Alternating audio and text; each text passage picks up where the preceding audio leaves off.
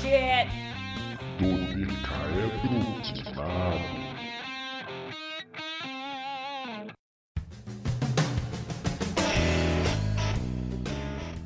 Bom dia, boa tarde, boa noite.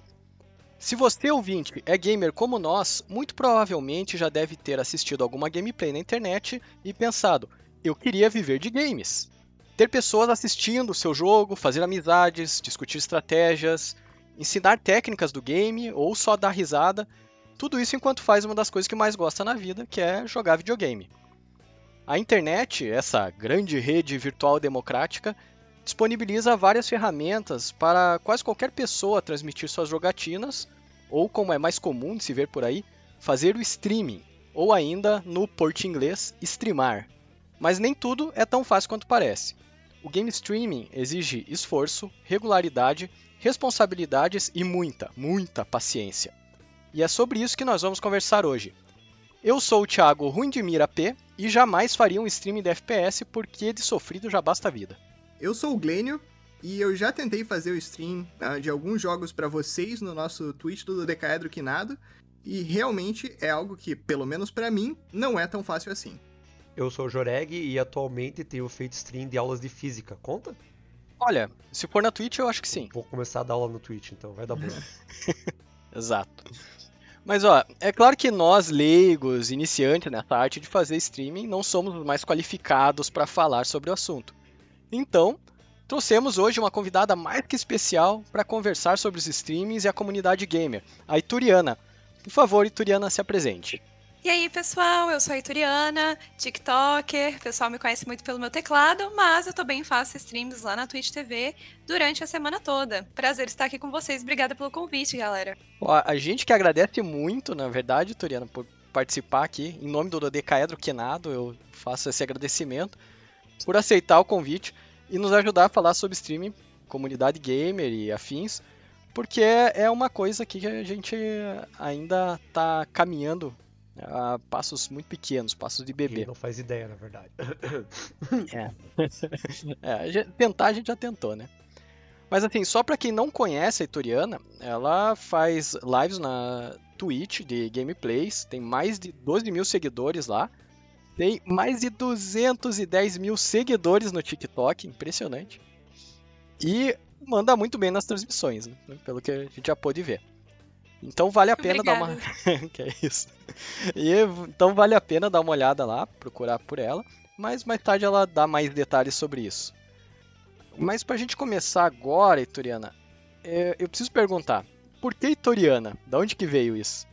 Essa é uma das perguntas mais comuns e realmente é um nome muito curioso e o mais engraçado é que não tem nada a ver com o jogo. É, eu sempre gostei muito de ler e em uma das minhas séries favoritas tem um personagem que chama Ituriel, que na verdade é um anjo. E eu gostei muito do nome. E também tem outra personagem de uma outra série que eu gostava bastante. É, inclusive, fica a indicação O Nome do Vento, é uma série excelente. E uma personagem chamava Feluriana. Eu sempre ficava meio na dúvida, queria criar um nome próprio, assim, para poder usar nos jogos. E aí eu falei, ah, vou juntar os dois. E aí ficou Ituriana. Perfeito. Por causa disso. Beleza.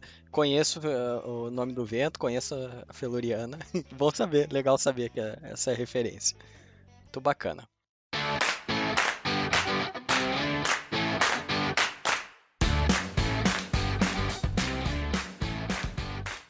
Pra gente iniciar, Ituriana, como é que foi o início no mundo gamer para você? Como é que foram os primeiros passos para você começar a gostar de videogame? Eu comecei a gostar de videogame ainda com três aninhos de idade. É, meu irmão é bem mais velho que eu, ele é nove anos mais velho. E quando eu nasci, já era muito comum videogame dentro de casa. E quando eu tava ali na faixa dos três anos, a gente tinha um Nintendo 64 e um Super Nintendo em casa. E a gente também ganhou num sorteio um Game Boy Color. E eu sempre ficava enchendo o saco do meu irmão, porque eu achava muito legal, mas eu não sabia como funcionava o videogame, inclusive porque naquela época não tinha nenhuma tradução em português, né? Então, assim, tudo em inglês, bem arcaico. E aí, por insistência, meu irmão finalmente um dia virou e falou: Tá, ok, eu vou te ensinar como é que faz isso aqui. Aí ele entrou no Pokémon Stadium do Nintendo 64, naqueles minigames, tinha um do Magikarp, que era literalmente só apertar um único botão no timing certo, e falou: Pronto, brinca aí. E aí, assim, ao longo dos anos, eu fui me acostumando mais com a mecânica, meu irmão foi me introduzindo em outros jogos que ele também gostava muito, e aí foi só ladeira abaixo, assim, verdade seja dita, desde os três anos em diante, minha diversão de final de semana era jogar é, é, videogame. Você tem o outro lado que sou eu. Eu, sou, eu era o teu irmão, porque meu irmão mais nova até hoje rouba minha Steam. Ela, ela pega a É minha meu? Steam e ela também, ela é 12 anos mais nova que eu. E ela, desde sempre, me expulsava do computador porque ela queria jogar. É e eu isso. ficava, mas o jogo é meu, você nem sabe o que tá acontecendo. Se me diz, vai, tá, então eu digo, né? O que, que eu vou fazer? Sim, mas é muito isso. Irmão bonzinho, irmão bonzinho. né? Mas esse negócio que você falou de estar tudo em inglês, né? Como a localização é, é muito recente, na verdade. Eu acho que a gente faz parte. Eu, eu posso falar até aqui pelo Glenn e pelo Joré, que eu acho que é a mesma da mesma época. É, é uma geração que faz parte do aprendizado em inglês graças ao videogame, né? Com certeza. O básico do básico a gente sabe graças a as jogatinas que a gente pôde fazer quando era mais novo.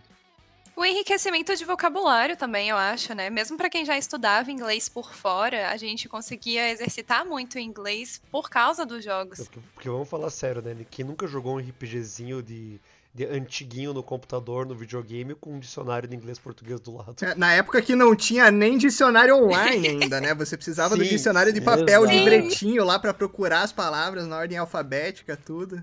Três anos É. pra achar a palavra. Exatamente. Então o gameplay, se fosse fazer um gameplay disso, ia demorar demais, né? Mas eu ia comentar exatamente isso, Jurek. que Eu, eu lembro de pegar o Final Fantasy no Nintendinho com o dicionário inglês-português do lado pra tentar entender o mínimo de coisa. Joguei um monte de jogo com dicionáriozinho do lado, cara. Eu, eu queria dizer bons tempos, mas talvez seja só nostalgia. É, Só nostalgia, cara. Talvez. A gente tá romantizando a dificuldade de antigamente de precisar de um dicionário, sendo que agora tá disponível em português se você quiser, tudo. É um grande avanço, com certeza. É tudo menos a Nintendo, né? Porque a Nintendo caga na cabeça de todo mundo. a Nintendo nem É. existe no Brasil, na verdade. É, foi- É, pois é. Mas é, eu acredito que essa parte do, da localização ajuda e muito no caso de fazer o stream de jogos, né? Porque a gente não pode exigir de quem está assistindo a gente saber, ah, pelo menos ali um inglês intermediário para poder entender tudo, né? Então É, com certeza. acho que facilita muito e aí eu vejo uma certa dificuldade para a gente conseguir fazer streams de jogos mais antigos, por exemplo. É, eu já tentei uma vez, inclusive, fazer stream de um jogo de PlayStation 1, que eu sou apaixonada. O nome é Legend of Legaia. Quase ninguém conhece. É um jogo de RPG de turnos, assim, super legal. Com história muito maneira, mas realmente é muito difícil, porque a gente, mesmo sabendo inglês, eu falo inglês fluente, eu fico traduzindo o que tá acontecendo, mas isso atrasa muito a gameplay de fato, porque às vezes tem uma palavra que eu não sei tanto, ou tem uma frase mais complexa que eu preciso explicar melhor, e eu acho que não fica tão interativo, porque a pessoa precisa ficar esperando eu traduzir o que tá escrito na tela para poder entender o que, que tá rolando na cena, né? Fica meio travado, assim. Sim, sim. Ela se estende, né? A gameplay acaba se estendendo por causa disso. Mas é, é uma pena, né? Mas infelizmente é o mundo onde É, vivemos. alguns jogos antigamente até que não tinham tanto esse problema, né? Se você pega mais antigamente ainda, volta um pouquinho para Super Nintendo, Mega Drive, etc. Tinha alguns jogos que você simplesmente não tinha tanto apego à história, era mais uma questão de simplesmente jogar fase após fase. E isso facilitava um pouco. Talvez até se você não conhecesse a história como uma criança, enquanto criança, não fizesse tanta falta assim pelo fator de diversão. Mas com certeza tem muitos outros jogos que são muito mais complexos inclusive os RPGs, que tem um fator importantíssimo na história, que daí já impossibilita completamente mesmo. É, por exemplo, Super Mario World. Eu jogava direto quando eu era criança, não sabia nada de inglês. Ele tem uma história, É. mas a gameplay ela não se relaciona com a história, assim, é só pra dar aquele, aquele complemento. Então você jogava muito tranquilamente sem saber inglês. Em contrapartida, outros jogos não Exato. tinha como. É, eu, eu acredito que ali, na, tirando os RPGs, obviamente, quando você entra em Nintendo 64, PlayStation 1, é que os jogos começaram a trazer mais enredo, né? Jogos de ação, aventura, tinha uma história por trás, não era simplesmente ah, apertar o botãozinho do chute, né? Coisas assim. É que a galera Então, uma é- exigência, né? Os jogos que tinham história eram os jogos que vendiam muito mais, né? Exatamente, exatamente. E pelo menos pra mim, eu ainda sou muito ligado em jogos com história. Eu pref- prefiro com certeza, mesmo que uma gameplay seja muito mais legal em outros tipos de jogos, uma boa história sempre me prende. Sim, pra Isso mim é uma também. coisa que eu sempre comentei que, apesar de tudo, eu jogo o jogo em inglês. Eu não, não sinto falta. E às vezes algumas traduções elas me deixam meio decepcionados, assim. Eu prefiro. Eu não gosto quando fazem tradução literal. É legal quando eles adaptam pra nossa realidade a piada, a tirada. Mas eu lembro Sim. muito da, da minha irmã mais nova, quando ela sentou pra jogar Knights of the Old Republic no, do Star Wars no meu computador. E ela ficou travada na primeira cena, porque o cara perguntava pra ela se ele queria que repetisse tudo. E ela apertava sempre um. E ela ficou acho que 20 minutos na cena se, e gritou desesperada pra mim. Eu nem sabia que ela tava no computador. Porque o ca... ela só apertava um e ela dizia pro cara, repete tudo por favor. Ele repetia tudo por favor. Era, era, foi bem divertido É. ver ela, tipo, desesperada porque ela não sabia o que estava acontecendo. O- já o meu irmão, ele era o contrário. Ele tinha preguiça de ler as histórias em jogos de RPG, por exemplo. Daí, às vezes, ele ia me ia pedir pra mim minha ajuda pra saber o que, que ele tinha que fazer depois. Porque ele não leu, né, o que, que tinha que ser feito. Ele só apertava. Comigo em Zelda, quando eu jogava e era novinha, isso acontecia muito. Porque como eu ainda não tinha muita fluência em inglês, às vezes eu não tinha paciência também pra procurar a tradução. Então, ao invés de tentar olhar dicionário, essas coisas, eu ia no meu irmão e falava, ô, o que que faz nessa parte aqui? Aí, às vezes, ele já tava sem paciência, ele mesmo pegava o controle, levava onde precisava, falava, pronto, daí você joga. E era isso. É, maravilha. É, Os bons tempos, entre aspas, é, das jogatinas.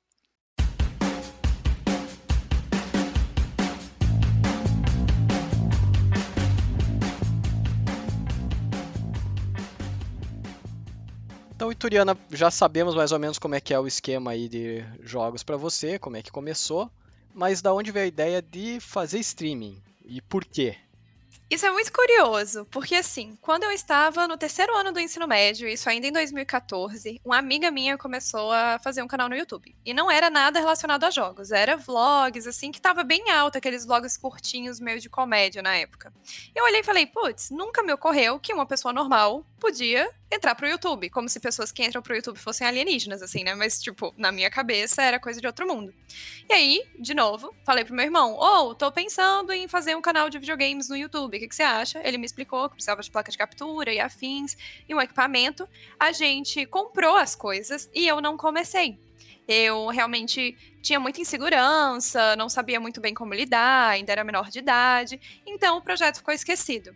Quando foi ano passado, que a pandemia chegou e eu me vi sem opção de sair de casa, e eu sou uma pessoa muito ativa, então nunca estava em casa, eu pensei, pô, eu preciso colocar algum projeto em prática ou eu vou pirar.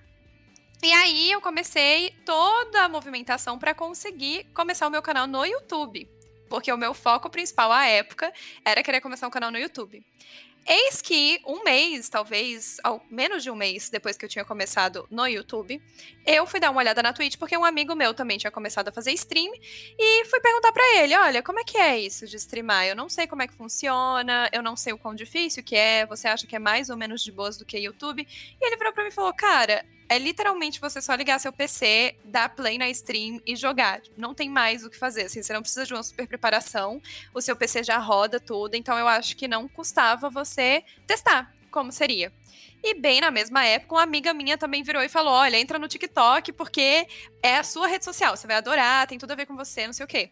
Então acabou que, logo depois de começar o YouTube, eu também comecei a criar nas outras duas redes sociais. E aí foi crescendo e acabou que hoje em dia o YouTube é a menor rede social de todas. É engraçado porque ó, o nosso podcast aconteceu mais ou menos da mesma Foi forma. Foi a gente, durante a pandemia, falando a gente precisa fazer alguma coisa para não enlouquecer. Então a gente acabou indo para outro lado, aí, mas é interessante, é legal saber que, é, a, digamos assim, o start foi o mesmo, né? Uhum. Inclusive, falando do TikTok, eu tenho que dizer que é, a- o seu vídeo de antitutoriais é praticamente toda a tentativa nossa aqui de nós três de fazer streaming, que é exatamente mostrar como não jogar um jogo. A gente, só faz isso, a gente só faz isso, na verdade. A gente joga muito É. bem É, jogos. Bem-vindos ao clube. É, exatamente. Eu, eu gostei muito do, do nome antitutoriais. Eu, vamos dar os créditos para você sempre que possível. Obrigada. Mas é bem isso mesmo. Assim, eu nunca tentei vender a imagem que eu sou pro player, porque eu não sou. Eu sempre joguei a lazer desde criança, mas a quantidade de anos que você está dentro do meio gamer não necessariamente é diretamente proporcional a o quão bom você joga determinado jogo. Até porque eu nunca fui muito de jogar jogo competitivo, o único que eu tenho mais interesse de jogar nessa área é Valorant. Então, eu ah, já falo logo, assim, quando alguém assim, nossa, mas você tá jogando muito mal. Eu sempre falo, gente, mas eu nunca disse que eu era pro player, na verdade. Certo. E isso é uma coisa que eu acho que eh, passa pela cabeça de qualquer pessoa que quer começar o streaming. Eu posso falar pelo menos por mim, assim, pela gente, na verdade. Porque parece que quem quer ver o, o streaming muitas vezes é quem quer ver aquele cara que destrói no jogo. E a gente não tem tempo para isso, a gente tem vida adulta aí, né? Tem outras coisas para resolver. Não dá para ficar treinando o jogo, né? Então, é, é, essa questão de não ser um pro player, mas ainda assim conseguir é, né, fazer ali uma certa comunidade sua do, dos streamings, como é que funcionou para você? Como é que é, essa, digamos assim, o seu alcance cresceu né, nesse tempo aí de pandemia que você, desde que você começou a fazer o streaming? Quando eu comecei, eu acho que o primeiro jogo que eu streamei foi The Last of Us Part 2. Eu não tava com PlayStation aqui em casa, maravilhoso, assim, um jogão, eu amo. Não tava com PlayStation 4 aqui em casa, ele é do meu irmão, meu irmão não mora comigo, pedi emprestado, só para poder streamar The Last of Us Part 2. E realmente, assim, quando você começa em qualquer plataforma de streaming, eu acredito, é, você não tem público. As pessoas não sabem quem é você e provavelmente você tem uma concorrência de milhares de pessoas jogando o mesmo jogo que você está jogando. E eu lembro que em algum momento de The Last of Us Part 2 eu empaquei muito mal, assim, eu não tava conseguindo passar por não conseguir ter o nível de gameplay que precisava mesmo, assim, eu tava apanhando do game. E era uma parte bem bestinha, assim, mas eu morri muitas vezes. Eu lembro que eu fiquei com a sensação muito de vergonha, de, putz, se tiver alguém me assistindo agora, a pessoa não vai querer assistir minha stream porque ela vai ver que eu jogo mal. Ou pelo menos assim, que eu estou jogando mal e ela vai associar que eu jogo mal sempre. É, e aí, depois de um tempo que a minha stream começou a crescer, que tinham pessoas que voltavam para me assistir, vindo do TikTok ou de algum outro lugar, mas que voltavam para me assistir, independentemente de eu estar jogando bem ou mal, mas que voltavam porque queriam bater papo ou porque tinham gostado do jogo, alguma coisa assim, eu comecei a perceber que, ok, realmente existem aqueles grandes streamers, tipo, sei lá, o Shroud, que são famosos porque eles destroem no jogo. E realmente é uma modalidade muito interessante de stream. Você quer entrar pro cenário competitivo, você vai assistir uma live desse cara para poder aprender dicas de como jogar, ver como é que é a gameplay dele, etc. Mas também tem outros tipos de stream que você tá jogando, você tá compartilhando coisa de vida, você tá batendo papo. E aí, quando eu me toquei disso, eu falei, tá, então eu não vou mais me preocupar tanto em tentar pagar de pro player ou de, ah, eu sei o que eu estou fazendo. Eu vou mais tentar apelar pro lado cômico, justamente de, ok, eu não sou tão ruim assim nos jogos, mas já que eu posso usar da licença poética para fazer isso de uma forma cômica, então eu vou fazer.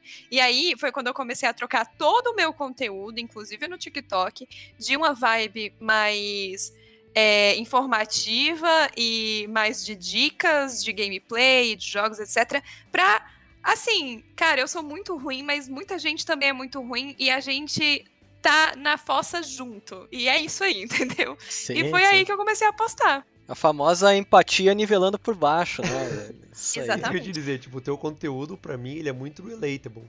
Porque você fala, você faz as brincadeiras, e é bem aquilo que a gente jogando, a gente sente, a gente se frustra, a gente fica irritado, e às vezes é com a gente mesmo, porque a gente não consegue e acabou. Tipo, um, o jogo não tem culpa de você não estar tá conseguindo, é você que não consegue. Mas é uma coisa que a gente passa. E, e, eu acho que é isso que eu gosto do seu conteúdo, pra ser bem honesto. É o fato de que eu tô vendo ele, às vezes eu tô fechando um jogo, fechando alguma coisa, e eu vejo um videozinho teu falando ou qualquer bobeirinha. Teve um teu sobre jogar online que você fez. Que você sai dos jogos single player para tentar jogar online e as pessoas começam a dar uhum. rage em você. Porque aquilo é a minha vida. Aquilo é a minha vida tentando jogar o jogo online. A nossa, a vida né? De todo mundo a nossa joga. vida. Porque é, é bem isso, né? A gente aqui tudo adulto, velho, cansado, quer jogar um pouquinho lá só pra relaxar. E daí vem o um moleque de 12 anos e headshot na cabeça, né? Então. E não só isso, né? O pessoal estressado no próprio voice do é. jogo. Que também é outra É, coisa. gente que se Uhum. estressa. Tá matando o time, Exato, né? Se estressa com o time, mas. Eu, particularmente, eu não entro no voice do time já justamente por esse tipo de coisa, né? Porque eu sei que vai rolar um estresse. E eu acho que a, a questão aí não é nem a idade, ah, a gente já tá mais velho, não sei o que. Eu acho que a gente nunca foi bom de verdade nesses jogos, né, cara? Questão de Não, FPS gente e tal. Então, bom, é, não vamos tentar arranjar desculpa aí, não, cara. É. É, tem, tem razão, a gente tem é ruim razão. porque a O gente é problema é, a ruim, minha cara. mira. Mas aí é que tá o X da questão, sabe? Porque às vezes, por exemplo, eu nunca consegui elo alto em nada. Valorante, o máximo que eu cheguei foi platina. E é, o platina ainda é assim, o ruim dos bons, sabe? Mas o que eu acho engraçado é que tem muita gente, às vezes, que tá low elo, mais baixo que plat, tá assim no prata. E a pessoa exige um nível de gameplay do resto do time que é totalmente não condizente. O pessoal que tá naqueles low elo, a galera não tá necessariamente jogando pra tryhardar, sabe? E aí a pessoa se estressa com o próprio pessoal do time, sendo que se, no caso dessa uma pessoa, ele quer jogar competitivamente pra subir elo e tudo, o mais indicado seria ele fazer um squad, porque aí assim, ele vai culpar a galera do próprio squad, mas aí tá suave, entendeu? Não tá tirando o lazer de ninguém que chegou cansado do trabalho, depois de trabalhar 10 horas no dia, foi jogar uma partida e caiu uma pessoa tiltada, assim, é muito É uma triste. coisa que eu nunca entendi. Por que, que as pessoas acham que jogar competitivo é uma obrigação, que ter elo é uma obrigação? Eu, eu nunca entendi isso. Porque eu não, eu não me sinto obrigado a ter isso. Eu sempre falei, eu, eu acho que o elo, que você ter aquela. A, a recompensa, às vezes, que o elo te dá depois do fim de uma season, é uma coisa legal. Mas você não precisa disso. Eu tiro sarro muito dos meus alunos, que meus alunos eles jogam muito LOL. E eles sempre vêm com aquela coisa de, nossa, professor, porque fulano joga bem, fulano joga bem. Eu falo, ah, legal, ele é o quê? Bronze. Ah, professor, ele é prata. Eu, uau. Muito, muito bem. E assim, que nem eu falo, não é, não é pra humilhar o aluno, mas eu digo pra eles, cara, vo- você é casual, admita que você é casual e aceite isso, mas eles, eles brigam entre si porque eles querem ser um melhor que o outro, eles querem ter um nível de jogo fantástico, mas eles eles não estão aí pra isso. Eles, ah, eu acho que as pessoas acreditam que todo mundo tem que jogar de uma maneira hardcore, que ninguém pode ser o, o casual realmente, a pessoa que joga só pra se divertir. As pessoas acreditam mesmo nisso. Uma vez, numa stream minha, uma pessoa virou e comentou assim: Olha, eu acho que quem joga no competitivo tem que necessariamente jogar estudando o jogo e dando tudo de si. Se não quer, vai jogar no casual. Eu falei, mas cara, muita gente gosta de se divertir no competitivo pra pegar elo, mas a pessoa não vai tryhardar porque ela não tem a, assim, ela não tem nem o tempo pra se dedicar pra realmente conseguir raelo, mas não, não por isso ela vai ficar banida. Ah, não, você não tem interesse de ser tryhard, então olha, banido, você não pode jogar competitivo. É uma lógica que não faz sentido, até porque muitos desses jogos são de graça, é aberto ao público, então não tem como você banir as pessoas e falar que elas não estão autorizadas a jogar só porque você acha que é, as pessoas não se esforçam o suficiente. O mais certo, na verdade, é, ok, você é a exceção, então se esforce e suba mais o ranking, porque aí de fato você vai chegar num nível ali diamante,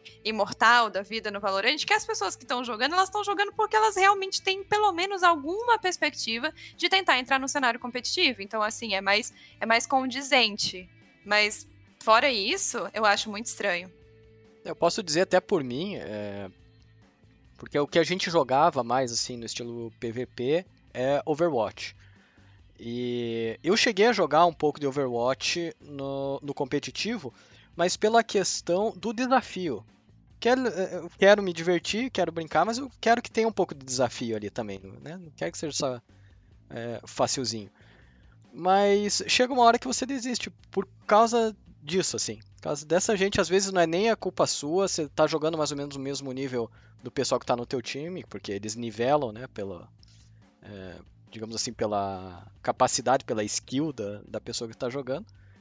Só que é bem isso, é a pessoa que acaba não fazendo nada, mas prefere ficar xingando os outros ao invés de tá, resolver o lado dela, ou só se divertir, não sei. É o famoso, ai, eu só caio com gente ruim. Mas, Aham. cara, se você só cai com gente ruim e elas são do mesmo elo que você, você é ruim junto, sabe? Não tem muito o que fazer, moça. Tipo, se ajude, então. Fica difícil de ajudar. É, eu acho que você resumiu tudo agora. Toda essa história aí tá me lembrando bastante também do nosso amigo Joelinton, né, Joreg? e Ah, eu, eu, eu, eu, ia com- falar, mas... sim, sim. É, é, é que- é Joelinton é difícil mencionar, porque, que nem eu falei, existe uma listagem de pessoas tóxicas no Overwatch, ao qual o Joelinton faz parte, né? Então, Joelinton, no caso, é um codinome, tá? Só pra É. ficar informado aí. é que a gente Ah, não então- pode, a gente não quer mencionar o nome da pessoa, mas esse nosso amigo, ele compartilhou com a gente uma lista de, que foi feita uma lista de nicks do Overwatch, de pessoas que eram consideradas players tóxicos pra você bloquear, e ele tava lá. E ele compartilhou isso com a gente, e a gente Mas ele era tóxico com a gente, tipo, era nós É, quatro. mas é, é- é que é o seguinte, só pra dar um pouquinho de contexto, porque eu, o Joreg e o Thiago, a gente conhece o Wellington, a gente sabe Há o que, que é, ele é nosso amigo de mais de 10 Uhum. anos já, quase 20 anos, e eh, ele começou a jogar Overwatch e ele se aprofundou muito, assim, ele começou a gostar demais, começou a jogar bem demais, e ele é um excelente jogador. E daí ele, ele é bom, é convenceu, é, ele convenceu a gente a jogar com ele. Só que a gente é tudo ruim, né? E a gente, pela amizade, falamos, não, vamos comprar o jogo, vamos jogar com Que ele e tal, vamos tentar se divertir com ele. E, cara, a, a gente começou a jogar junto de vez em quando, normalmente uma vez por semana, quarta-feira e coisa e tal. E quando ele entrava pra jogar com a gente, ele ficava muito desesperado jogando com a gente. Ele, a, a gente sentia a dor dele, sabe? Na- na- no jeito que ele falava, o desespero dele. Ele ficava, meu Deus, vocês estão fazendo tudo errado. Olha o que, que vocês estão fazendo. Vocês são tudo bronze. Meu, vocês são os bronze mesmo. Cara, que que é isso? Não, por favor, não. Cara, ele ficava. é, é, O sofrimento, uma dor que, que ele tinha de jogar com a gente, mas mesmo assim. É, Mas ele E daí entrava eu acho que a gente conseguia fazer. Ele entrava toda semana, a gente não pode dizer É, reclamar. eu acho que ele sentia dor física vendo a gente jogar. É, Mas ainda assim, terminar o jogo, ele, pô, beleza, galera, até semana que vem. é, aham. É isso, é em um relacionamento tóxico com o jogo. Mas ele sofria com aquele jogo, olha, ele sofria. Eu não posso nem negar. Eu sou muito competitiva. Eu sou bem competitiva, então às vezes eu sofro, mas eu foi o que falaram, eu não lembro quem foi que falou, mas que a fez o comentário sobre a gente sofrer com a gente mesmo. Que eu sofro comigo mesmo, eu não sofro com o resto das pessoas do time, mas é assim, eu faço aquela jogada horrível, aí eu fico mal. Eu fico assim, Uhum. poxa vida. É, eu, eu consigo me relacionar com isso também, porque se o resto do time tá tudo jogando mal, beleza, tô, tô divertindo aí, eu começo daí a fazer palhaçada também. Agora, quando a coisa dá errada porque eu fiz uma besteira, aí bate a bad. Pois é. É, nem quero mais jogar depois, assim, olha, obrigada, vou sair por hoje, deu, sabe? Porque às vezes a partida, assim, fica na sua mão. Aí, sei lá, match point, você tem que acertar, senão já era. Aí você faz alguma coisa ali que não precisava, uma call errada, pronto. Aí acabou já, acabou o Mas, mood mas do é dia. nesse que a gente faz a besteira. É sempre quando a gente não pode fazer besteira que a gente faz a besteira. É sempre assim. Exatamente. É, mas É é, é o- é o nosso jeitinho de jogar, né?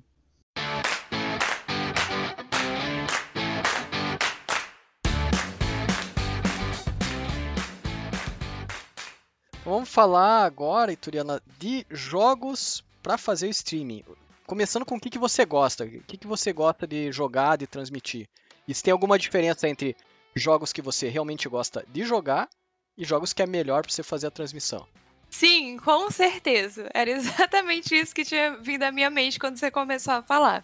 É, eu amo jogar jogo de aventura, jogo single player, RPG, é assim, o que eu jogo desde criança e o que eu provavelmente vou jogar o resto da minha vida inteira. É, até porque o meu jogo favorito da vida é Zelda, a franquia de Zelda, sou apaixonada desde que eu era pirralhinha. Contudo, existe uma coisa dentro da stream, eu não sei se é porque quando você tem partidas acontecendo, elas são mais curtas, é mais fácil de uma pessoa conseguir acompanhar por um tempo e sair, ou se é porque o cenário competitivo é mais hypado no momento, eu não sei o que é. Mas quando se trata de streams, eu particularmente posso estar errada, né? Mas eu tenho a visão que jogos que são single player, que tem uma campanha extensa ou coisas assim, eles não performam tão bem em termos de viewers. Pode ser também por causa do meu conteúdo no TikTok, porque se você acompanha no TikTok, eu faço muito mais piada sobre questões de jogo online, multiplayer competitivo e menos sobre questões de single player. Mas fato é, eu gosto muito dos jogos de aventura, mas eu não consigo jogá-los em live. Eu tava tentando inserir mais na minha stream, mas eu percebi que os meus viewers caíram assim pela metade porque as pessoas não têm interesse em assistir, a não ser que seja um jogo que já é muito requisitado dentro da comunidade. Exemplo, Cuphead ou Undertale.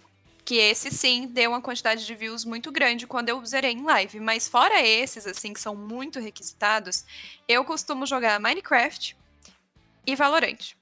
E ocasionalmente Fortnite. Inclusive, eu mudei recentemente a minha agenda para ser principalmente esses três jogos. Porque outros jogos que eu tentava introduzir, olha, esse jogo aqui, é, baixei, ou se não, resgatei de graça, não sei o quê. Funciona se eu fizer uma live de teste. Porque aí todo mundo fica querendo saber que jogo que é, então vai assistir de curiosidade. Mas se eu já faço duas, três, já não sabe? Já não performa bem. Quem se interessou pelo jogo não quer tomar spoiler do jogo, então essa pessoa não vai mais assistir. E quem não se interessou pelo jogo não vai mais assistir porque não tem interesse. Então isso acaba nichando demais e a quantidade de viewers despenca muito. Isso é interessante. E assim, você acredita que essa, digamos, essa preferência da, da sua comunidade de, de é, espectadores tem mais a ver por essa questão que você comentou do TikTok, de você fazer mais piada desses jogos online PVP e daí acaba puxando as pessoas que gostam somente desses jogos? Ou você acredita que realmente é, é o tipo de, de conteúdo que as pessoas gostam mais de assistir no, no game streaming? Como você disse, partidas curtas que dá para assistir um pouquinho e sair depois.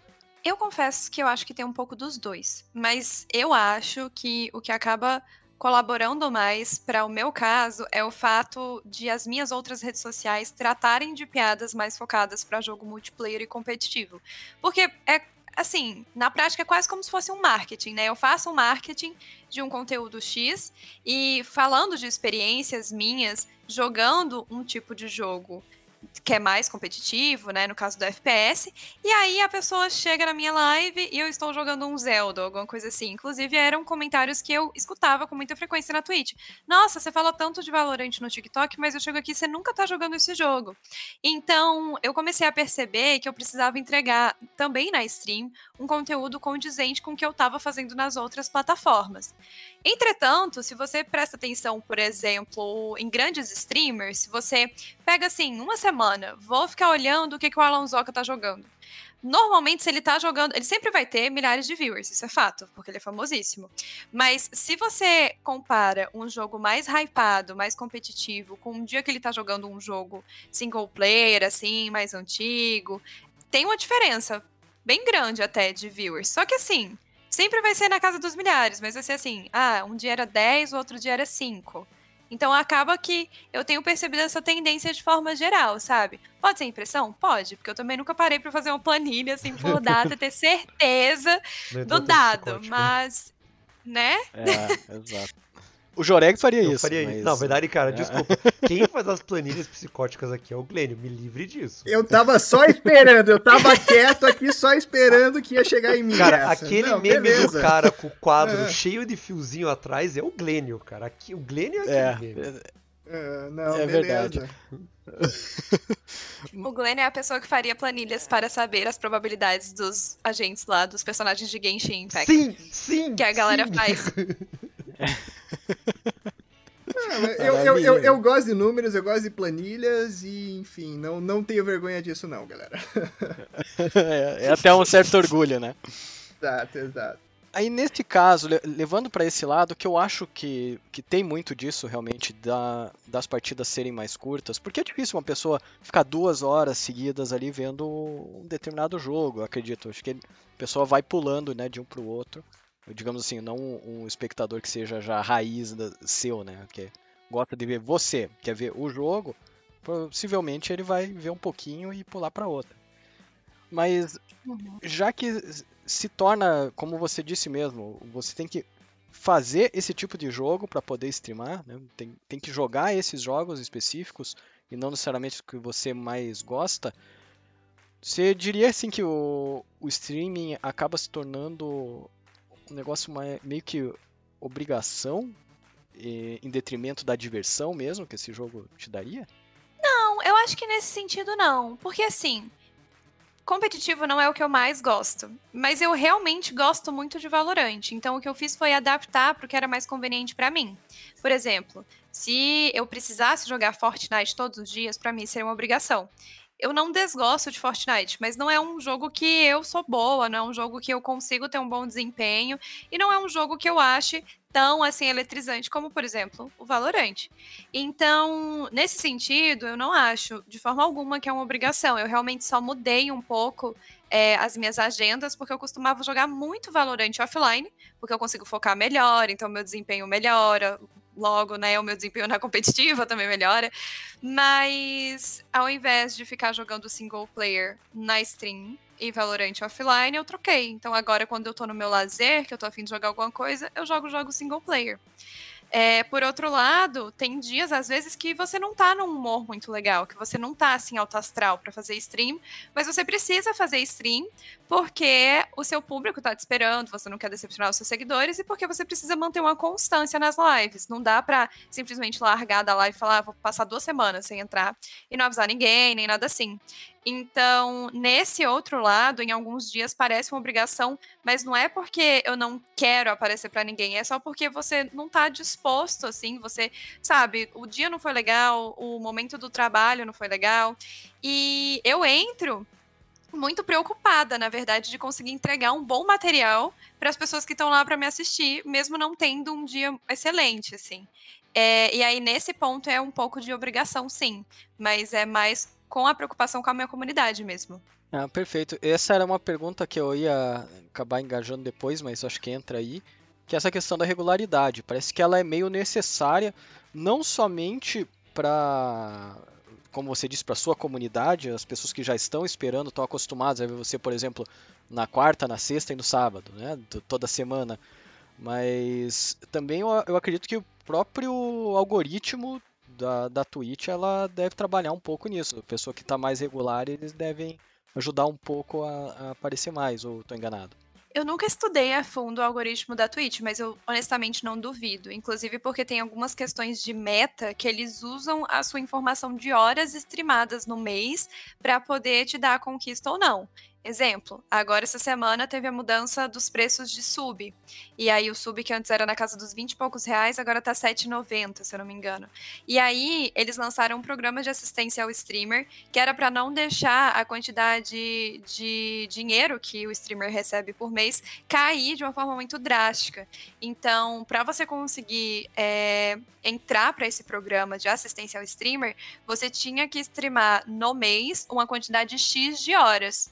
Porque aí era meio que, olha, você está mantendo a sua média de horas streamadas dos últimos meses, e aí a gente entende que você realmente está engajado no projeto, e por isso a gente vai te dar assistência. Então, daí eu tiro que provavelmente é um dado de análise que eles levam em consideração para várias coisas.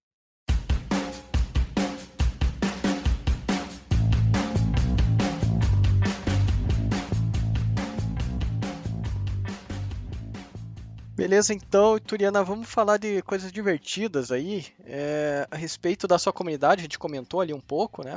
É, que você faz os seus streamings regulares por conta do pessoal que está te esperando. Você tem é, histórias legais ou marcantes, engraçadas, que tenham acontecido pelo chat, pelo streaming que você estava fazendo, que você guarda com carinho aí? Sim, eu tenho vários, na verdade.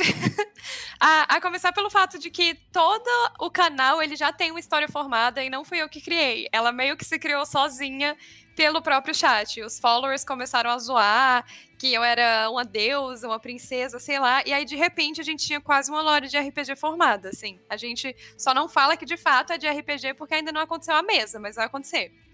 É, mas fora isso, tem momentos muito icônicos com os seguidores de forma específica, porque normalmente na última semana do mês a gente joga com os seguidores um, jogo por dia. E aí o pessoal consegue reservar a vaga é, para o dia, né? Para o jogo de preferência.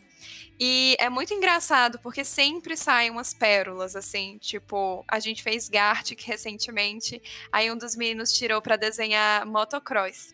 Aí ele desenhou uma moto, uma barra no meio separando, e do lado ele desenhou um pé com a Crocs. Porque ele queria fazer a associação. que era motocross. Só que aí, assim, ninguém acertou. E aí ficou Motocrocs. É. Tipo, meme do canal, entendeu? Motocrocs. Ah, que maravilha. É...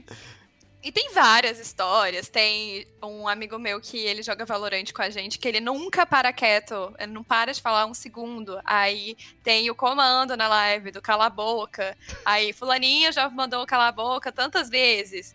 Ou se não, outro que a gente brinca que é pra dar ban, que ele só faz coisa errada, assim, só faz jogada criminosa. Aí o fulaninho já foi banido da live hoje X vezes. De zoeira, claro, mas a gente acaba se aproveitando de momentos engraçados para criar os memes em cima das pessoas mesmo. E claro, com muito respeito. A gente não costuma fazer piada ofensiva nem nada assim. É tudo bem, bem leve, até porque eu evito xingar qualquer coisa na live. Às vezes escapa, mas eu evito hum. porque eu quero manter mais assim, clean a stream mesmo. Eu sei que tem muita criança que usa TikTok, então eu nunca tenho certeza de qual é a faixa etária ali que tá mais predominante no meu canal. Não, perfeito. A gente tenta fazer isso também, mas às vezes acaba saindo é, a gente, outro, A gente né? solta sempre, a gente é, é difícil. mas você tem algum tipo de moderação em chat? Ou alguém que te ajuda ali com o chat ou fica só você? Eu tenho. Eu tenho uma equipe maravilhosa. Assim, do, do coração mesmo. De cinco pessoas. É muito engraçado porque eu não conheço nenhum deles na vida real, com exceção de um, mas que eu conheci depois que ele já era meu moderador. É, pessoas que realmente começaram a assistir minha live deram follow e com um tempo eu fiz a perguntas, queriam ser moderadores para ajudar e tudo, e a pessoa aceitou. É, um deles não entra mais tanto com frequência, porque, enfim, tá ocupado com várias coisas da vida, etc. Mas os outros quatro entram quase todos os dias ou se revezam, e eles são, assim, um show de eficiência. É, eu, inclusive, fico me sentindo super culpada de vez em quando, porque eu fico assim, cara, eu não consigo nem retribuir direito para vocês. Tipo, eu mando presente, essas coisas, dia de aniversário. Mas assim, eles fazem muito na broderagem mesmo, porque o que eu recebo da Twitch ainda não dá para partilhar pros cinco e ficar um preço razoável. Vai ser assim, 10 reais pra cada um. Aí eles falam, não, cara, não precisa. Tipo, depois, quando for mais pra frente, se tiver, sei lá, alguma coisa, um evento, aí você ajuda na passagem, tipo, você faz alguma coisa assim que vai valer mais a pena do que você ficar mandando 10 conto pra gente por mês. É, mas eles ajudam muito, assim. Principalmente para moderar o chat mas também, assim, para ajudar a planejar alguma coisa. Essa semana dos followers mesmo, que eu falei que é um jogo por semana, eles que ajudam a, tipo, fechar as vagas, planejar qual jogo vai ser qual dia. É, ontem eu fiz campeonato, foi campeonato exclusivo dos inscritos, então quem sorteou as chaves e foi atualizando as chaves e passou os códigos das salas pra galera poder entrar foi um dos meus moderadores. Tipo, se não fossem eles, várias coisas que acontecem no meu canal, elas simplesmente não iam acontecer, porque eu não ia dar conta de fazer sozinha, ou eu nem ia saber começar a fazer em primeiro lugar. Então, assim, eles são maravilhosos, incríveis. E é isso, assim. Conheci por causa da stream.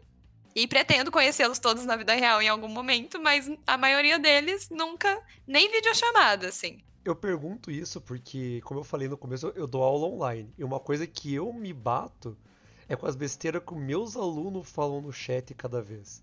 Eu, eu não consigo imaginar, porque assim, meus alunos são um grupinho pequeno e que teoricamente eles têm um pouco de receio ali de falar besteira para mim. Mas que cada coisa que eu já vi deles, nossa, se, se, daria pra gente ficar tipo uma hora só eu contando as pérolas dos meus alunos. Porque é muita bobeira. E eu me pergunto por isso, porque eu não consigo imaginar como que é moderar um chat com pessoas que você não conhece. É, e com 500 pessoas, Sim, né? Não é? Não é tipo meus 50 alunos ali. Aham. Uhum. É. Não, eu, eu, eu, também acho isso é, meio assustador. Principalmente que a gente sabe que tem muita gente que tá de sacanagem só na internet. Então o cara deve entrar no canal para tentar causar, daí vai pro próximo e por aí vai, né? Então... Sim, sim. Acontece, mas eu confesso que é raro.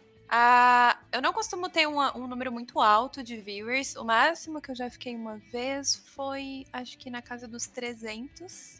Mas foi porque eu recebi uma gank bem grande, assim. Então o pessoal ficou engajando bastante no chat.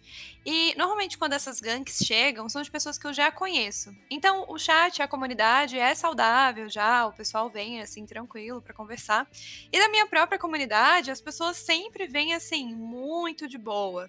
Se alguém fala uma besteira aqui ali, a gente percebe que foi por acidente, a gente dá aquela reprimenda, sabe? Olha, é, isso que você falou foi preconceituoso, tipo, não é legal, ou senão, olha, a gente deu TO porque isso aí a gente não libera no chat, mas daqui a 10 minutos você vai poder falar de novo, essas coisas. Agora, se chega alguém já xingando, porque já aconteceu, tipo, a pessoa dá follow e a primeira mensagem já é assim, várias palavras de baixo calão, tipo, blá blá blá, você é isso, você é aquilo.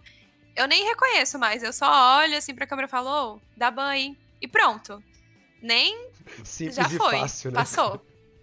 É, não dá nem voz, né? Uhum. Mas, tá mas certo. nesse, nesse ponto aí também tem um problema que eu lembro que eu acompanhei pelo Twitter alguns acontecimentos recentemente que tá começando a. Começando não, né? Tem gente que faz ataque de bot nas transmissões de Twitch. Então entra um monte de bot e começam a mandar um monte de mensagem de ódio e coisa do tipo. E isso deve ser uma situação terrível e desesperadora, né? Eu espero que você nunca tenha enfrentado nada desse tipo, mas eu tava vendo que. é, acho que foi mais pro começo desse ano, março, abril, alguma coisa assim, tava acontecendo isso frequentemente. E infelizmente a gente sabe que na comunidade, assim como tem gente muito boa, também tem muita gente que só tá lá pra causar, né? Sim, sim. Eu vi algumas notícias sobre isso. Acho que as que eu vi não eram bots, eram de fato pessoas, tipo, grupos de amigos que entravam e faziam é, piadas horríveis, assim. é, destinadas especificamente a meninas, inclusive, tipo, de violência e várias coisas. E eu imagino que deve ser extremamente desmo- desmoralizante e traumatizante você estar como streamer numa situação dessa. É, eu nunca passei por um ataque de bot, nem por uma gank dessas. É, o máximo que já aconteceu comigo foi alguém que colocou vários bots pra me seguirem ao mesmo tempo. E aí foi incômodo, mas não prejudicou minha live por completo. Eu mutei o som ali do, do alerta, né? De toda vez que alguém segue. E todo novo bot que ia seguindo, os meus moderadores iam banindo automaticamente. Então não dava tempo nem de falar nada no chat. Agora, eu imagino que nesse caso do pessoal que faz gank ou dos bots de hate é mais difícil, porque vai começar a subir o chat, assim, vai escapar uma mensagem ou outra, mesmo que tenha uma equipe para dar ban, etc.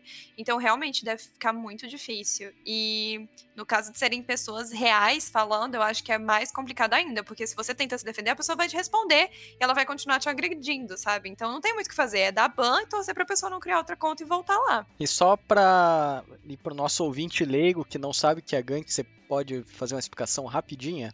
Sim, posso. É, o pessoal chama de gank ou de raid, né? Ou raid, dependendo da pronúncia.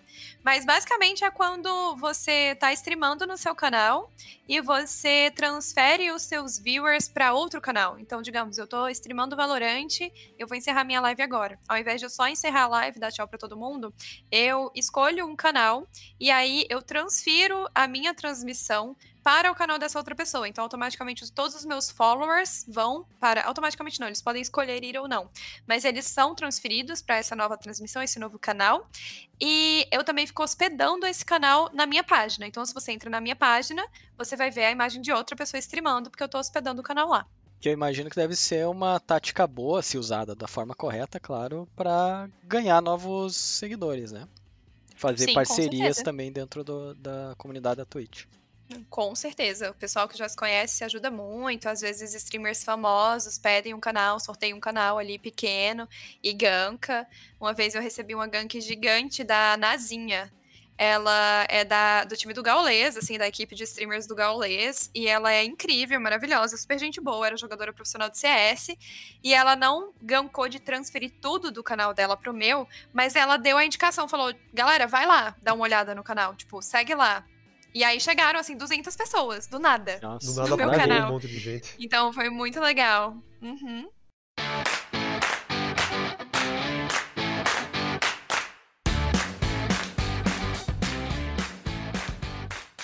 o- uma coisa que eu acho que deve ser legal, Turino, pelo que você tá falando, acredito que seja assim com vocês, é que você cria uma comunidade própria do seu canal e as pessoas acabam se tornando amigas umas das outras e a, o- a transmissão em si, o jogo em si, acaba ficando até meio que em segundo plano. O legal é essa conversa, essa inter- interação entre você e o pessoal que já fez amizade, eu imagino, certo? Uhum. Mas, eu- como o Glênio comentou aí, a gente conversou um pouquinho, tem o outro lado, né? o lado ruim, que é comunidade tóxica e tudo mais. Então, eu queria saber de você, assim, primeiro, se quiser falar de outras coisas, não necessariamente da comunidade, mas quais desafios e empecilhos você sofreu ou ainda sofre durante a né, sua transmissão ou para fazer as transmissões? E aí a gente pode fazer um capítulo à parte a respeito desse tipo de, de problema da comunidade gamer. Eu acho que o primeiro desafio, e talvez o principal desafio, é a questão da autocrítica. É você conseguir erguer a sua autoestima acima da síndrome de impostor e acima da síndrome de ficar se comparando com todo mundo e entender que, assim, você tá dando o seu melhor, então tá tudo bem, sabe? Porque realmente, assim, é muito fácil. Até mesmo no TikTok que eu recebo conteúdo relacionado ao meu próprio conteúdo. Então, às vezes eu tô lá tranquilamente, aparece algum criador ou criadora, eu olho e falo, putz, olha só o quão longe eu tô dessa pessoa. Tipo, eu nunca vou conseguir ser uma pessoa de grande sucesso. Tipo, eu nunca vou conseguir é, me sustentar a partir disso. Realmente, essa parte é a mais difícil. Por mais que eu crie o meu conteúdo e eu faça o máximo para conseguir fazer com que o conteúdo esteja ali limpinho, sabe? E que eu saiba que eu tirei aquilo da minha cabeça, ou que eu me inspirei, aí eu escrevo a, a, a inspiração em quem que eu me inspirei, na legenda e tudo. Mas é muito difícil. Tem dias que eu tô, assim, super empolgada com tudo que tá acontecendo, e tem dias que eu olho em volta e penso, velho, o que, que eu tô fazendo da minha vida? Tipo assim, eu devia só estudar e fazer concurso público. E é isso. Então, é complicado.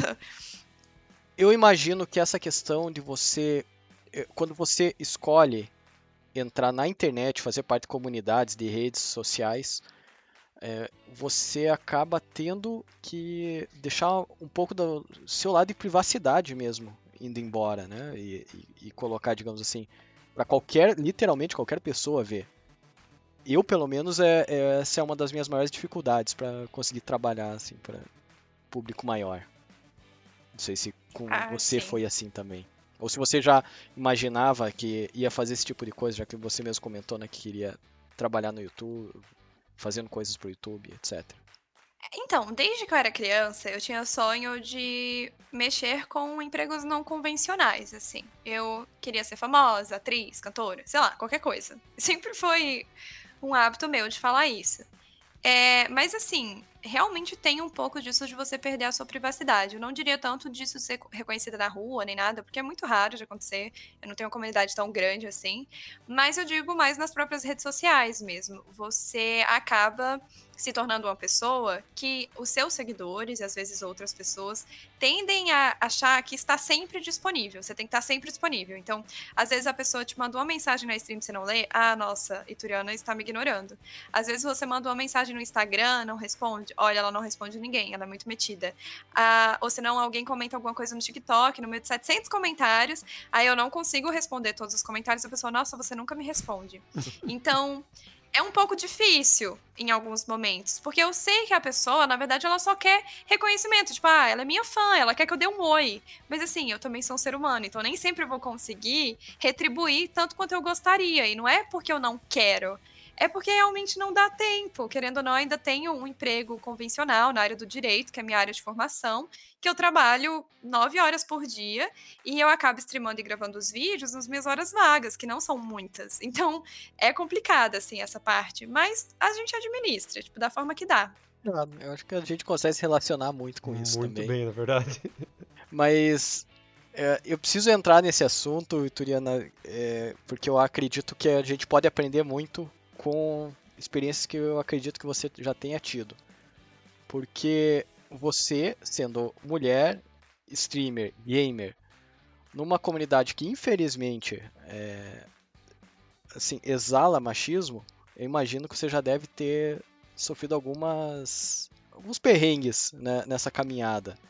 Você que, que você pode falar pra gente sobre isso? É muito comum. E é muito incômodo, porque vai ser sempre e de todas as maneiras possíveis e imagináveis. E é muito difícil tentar levar na esportiva, sabe? Quando eu comecei, eu tentava levar tudo na esportiva. Só que depois de um tempo, você começa a ficar meio saturado, porque eu sei que a internet é meio terra sem lei, assim. E que quem dá a cara a tapa produzindo conteúdo pra internet já vai com esse conhecimento de que você vai levar hate em algum momento. Se você tiver visibilidade em algum momento, inevitavelmente você vai levar hate. Mas é muito difícil de administrar em alguns momentos, porque as pessoas não dá nem pra. Sabe quando você não consegue discutir? A pessoa não tá lá porque ela quer ter uma discussão que vai enriquecer, em que pontos de vista serão expostos, ou fatos ou argumentos, e eventualmente a discussão vai ser assim boa e vai trazer crescimento para as duas partes. Não, ela tá lá só para te ofender em coisas basilares assim do seu ser, que às vezes não tem nem como você alterar, tipo, cara, nasci mulher, você quer que eu faça o quê? E sabe, é, é muito triste. Então, Acontece de tudo. Acontece de ter comentário machista nos meus vídeos do TikTok, de alguém desmerecer as minhas plays, que eventualmente, né, eu poste. Ah, porque ela é mulher, mulher joga pior. Ah, porque você só tem viewer, porque você é mina. E também acontece uma coisa que eu acho muito problemática, que é o seguinte: muita gente que é da minha comunidade, que me segue, me respeita muito por eu ser uma mina gamer mas não respeita as outras minas gamer. Então, em muitos momentos, eu faço algum vídeo, e às vezes nem é sobre questão de mina ou mina, é só um vídeo. Mas alguém que é da minha comunidade pega e fala: ai, mas Ituriana, isso é você, porque as outras meninas não sabem jogar, ou algo assim. E aí eu sempre tenho que ir e falar: cara, mas por que, que você tá dizendo isso? Da onde que você tá tirando essa afirmação? Você fez uma pesquisa? Você tem dados? Ou você tá falando isso por achismo? Ai, não, mas é porque eu sei. Não, você não sabe. Você tá falando isso da sua opinião pessoal, que provavelmente tá viciada, porque você vê muita gente falando sobre isso e não tem nada a ver. E é difícil, porque mesmo quando eu tento expor dados, como eu já tentei uma vez fazer um vídeo falando de uma pesquisa que acontece todo ano, há, se eu não me engano, oito anos aqui no Brasil, é, falando sobre o quantitativo de mulheres jogando videogame é, eu fiz um vídeo sobre isso porque eu pensei, poxa, dados, né? Então, assim, vai ser, vai ter um peso maior, é de pesquisa científica. Não. As pessoas só usaram para hatear muito, inclusive no YouTube. Eu repostei esse vídeo no YouTube, as pessoas hatearam muito, assim, vinham sem terminar de nem ver o vídeo, tentar contra-argumentar, tentar deslegitimar a pesquisa. E quando eu argumentava de volta e a pessoa via que estava errada, ela só me xingava. Então, assim, não tem diálogo. E isso eu acho muito triste às vezes é, é simplesmente por isso, né? Por, por ser mulher, eles acham que, no, que o seu argumento é inválido. Joga tudo, toda a informação correta que você mandou para ele no lixo, né? E as pessoas tentam, a, as pessoas colocam um viés na cabeça delas que elas acreditam que é a verdade, que é a verdade absoluta e que nada além disso uh, vai poder desqualificar aquilo. Então, é, eu acredito que tem um pouco disso aí. As pessoas não estão dispostas a conversar, a tentar entender outros pontos, a conhecer mais. É, talvez às vezes seja só uma questão de reforçar o próprio ponto de vista e tentar fazer com que aquilo seja a verdade, mesmo que não seja, só porque a pessoa está insistindo e querendo fazer um AUE para que seja. Então é, é algo que é muito recorrente, que infelizmente acontece todos os dias, que acontece direto, e eu acredito que uh, é, esse nicho é um nicho que também uh, me parece ter um problema nesse aspecto. Não, e é assim, é muito difícil de lidar porque todo mundo vira e fala assim: ah, não se afeta, sabe? Ah, não, e tu? Não se deixa afetar pelos haters, é de boas. Mas, gente, não é tão de boa se você pensa que é uma coisa que a pessoa tem que conviver todos os dias e que eu, como mina influente dentro do mundo gamer, gostaria que fosse uma coisa que acontecesse menos. Então eu me sinto com a responsabilidade e a obrigação de discutir, ainda que as pessoas não queiram discutir, ainda que elas estejam indo só me hatear, porque assim, se eu não me posiciono, eu não estou colaborando para que no futuro exista um exemplo do que deveria ser a comunidade, entendeu? Porque ninguém, ninguém vai se opor, vai todo mundo ficar calado e deixar a galera falar o que quiser. E aí, quando eu me oponho e quando eu exponho os meus argumentos e quando às vezes eu faço vídeo respondendo comentário, falando, olha, você tá errado por isso, por isso, por isso, por isso, por isso. Aí vem gente nos comentários também falar: ai, nossa, mas você está sendo muito grossa. Ai, mas você está de muito mimimi. Mas, gente, a ofensa veio primeiro do outro lado. Não dá para eu simplesmente olhar para tudo sempre e resolver ficar calada porque eu sou um ser elevado, assim, psicologicamente falando, que não vai tomar ofensa para si. Isso é muito difícil. Então, eu seleciono na medida do possível que eu vou não responder, mas tem hora que o sangue ferve, assim, que não dá. É assim, cara, não, eu não vou admitir isso na minha comunidade. O que eu tenho feito recentemente para evitar, até em nome da minha própria saúde mental, assim, é quando eu vejo que a pessoa, ela realmente já pré-estabeleceu uma verdade na cabeça dela, tirada, sabe-se Deus da onde, que é extremamente preconceituosa e extremamente machista, eu dou bloco. É assim, ah é, você vai comentar nos meus vídeos só para encher o saco, então você não vai ver os meus vídeos. E se eu achar em qualquer outra rede social, eu vou dar bloco também. E é assim que funciona. É, não, mas o texto é isso, né? Porque você acaba falando assim, não, eu não quero mais ouvir você. É, é, é, digamos assim, é um caso perdido, né? Isso é muito triste de pensar. Eu, eu fico imaginando que, como você comentou, você deve estar sendo linha de frente daí, porque está tentando levantar esse debate, mostrar onde é que as pessoas estão erradas e acaba levando porrada de tudo quanto é lado, né? É, é, o famoso culpar a vítima que acontece, infelizmente. Sempre, né? Tantas, tantos casos complicados sim. que a gente tem visto ultimamente. Sim, sim, não, é, é realmente muito triste, assim, no, na medida do possível eu tento expor as coisas de um jeito educado, ainda que firme, então eu não apelo para xingar, nem nada do gênero, é, eu respondo, eu lembro de um vídeo, inclusive, que ele viralizou bastante, que foi alguém que respondeu um vídeo meu falando sobre tipos de player chato. Tava zoando, fazendo aqueles meus vídeos de comédia, e alguém virou e falou assim: Ah, mas o pior tipo de gamer é você que tem um PC da NASA e não joga nada. E aí eu fiz um vídeo respondendo, falando assim: moço, você realmente acha que eu ia gastar, sei lá, 10k para comprar um PC para impressionar macho? Eu falei macho mesmo, porque eu queria que ele se desse conta que, assim, não fazia sentido, sabe? Cara, não, é muito dinheiro, é muito investimento. Não vou fazer isso porque eu quero impressionar alguém, sabe? Eu tô jogando porque eu gosto e eu quero trabalhar com isso. Então, é uma estratégia para tentar conseguir me firmar dentro de um meio que pode vir a se tornar o meu trabalho principal, assim, a forma como eu ganho a vida, que eu me sustento. Mas não é tipo, ai, nossa, eu quero chamar a atenção dos menininhos. Não, não faz sentido.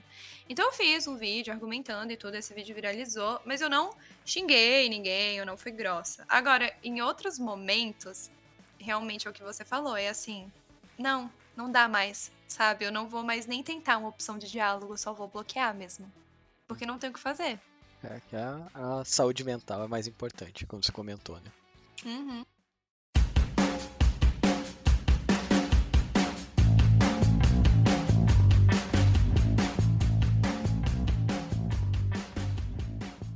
Bom, pessoal, então acho que a gente teve uma, uma conversa aí muito interessante, muito boa sobre como funciona esse esquema de streaming e a forma como a comunidade gamer pode se formar para o bem ou para o mal. E nesse momento eu só posso então, Turiana, agradecer você mais uma vez por ter aceitado nosso convite. Foi uma conversa muito legal, muito boa mesmo. Sem você esse episódio literalmente não ia existir. Então, agora eu deixo espaço para você, pode fazer o teu jabá, deixar tua mensagem pro pessoal, falar o que você quiser aí, o microfone é seu. Bom, em primeiro lugar, obrigada pelo convite. É sempre muito gostoso poder falar assim, podcasts, tudo sobre streaming, sobre criação de conteúdo gamer. É, então, muito obrigada, fiquei muito feliz. Espero que o pessoal aí, os ouvintes, curtam também. e se vocês quiserem me acompanhar nas minhas redes sociais, é, a maioria delas é Ituriana, Ituriana na Twitch, Ituriana no TikTok, Ituriana no Kuai. A exceção é o Instagram, que é Ituriana Underline Bru. Mas se você jogar o meu nome no Google, você consegue achar minhas redes sociais e todas elas estão linkadas entre si, então é bem tranquilinho de encontrar. As minhas streams na Twitch, elas acontecem toda segunda, terça, quarta, sexta e sábado, sete e meia da noite até as dez e meia da noite. E no TikTok eu costumo postar vídeo todos os dias ou quase todos, então é bem tranquilo também. No Instagram não é tão frequente, mas é mais para você acompanhar minha vida pessoal mesmo, se você quiser, sei lá, ver o meu cachorro é isso, vai estar no Instagram. e é isso, pessoal. Muito obrigada mesmo, assim, foi muito gostoso de conversar. Que bom, ficamos felizes. Só informação aqui, duas coisas importantes. Primeiro, é sempre legal ver cachorro. E segundo, é, a Ituriana é com ITH, para quem for procurar aí, não, não leu a descrição do podcast, para quando você for procurar as redes da Ituriana aí. Então, é isso, pessoal. Se você ouvinte gostou desse episódio, né? Fale pra gente, manda mensagem. É, se a gente deixou de abordar algum assunto que você gostaria ou querem a Ituriana de volta aqui para um outro episódio, comente nas nossas redes sociais, seja no Twitter, arroba dodecadroque, ou Instagram, arroba dodecadroquinado. Abra o seu coração para nós. E claro, não deixem de seguir a Ituriana, também nas redes dela, que ela já informou aí. E deem uma olhada no nosso canal da Twitch também, no arroba do Decaedroquinado, que de vez em quando a gente faz uma bagunça por lá. Um abraço, pessoal, e até a próxima!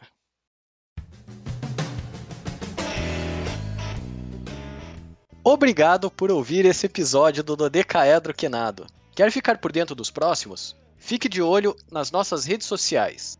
Estamos no Twitter como arroba dodecaedroque e no Instagram e Facebook como arroba dodecaedroquinado. Também te convidamos a visitar nosso site oficial para acessar todos os episódios já publicados por nós. O site é www.d12q.com.br. Aproveite e nos conte sobre o que achou desse episódio. Críticas, elogios e sugestões de assuntos são sempre bem-vindos. Um abraço e até breve!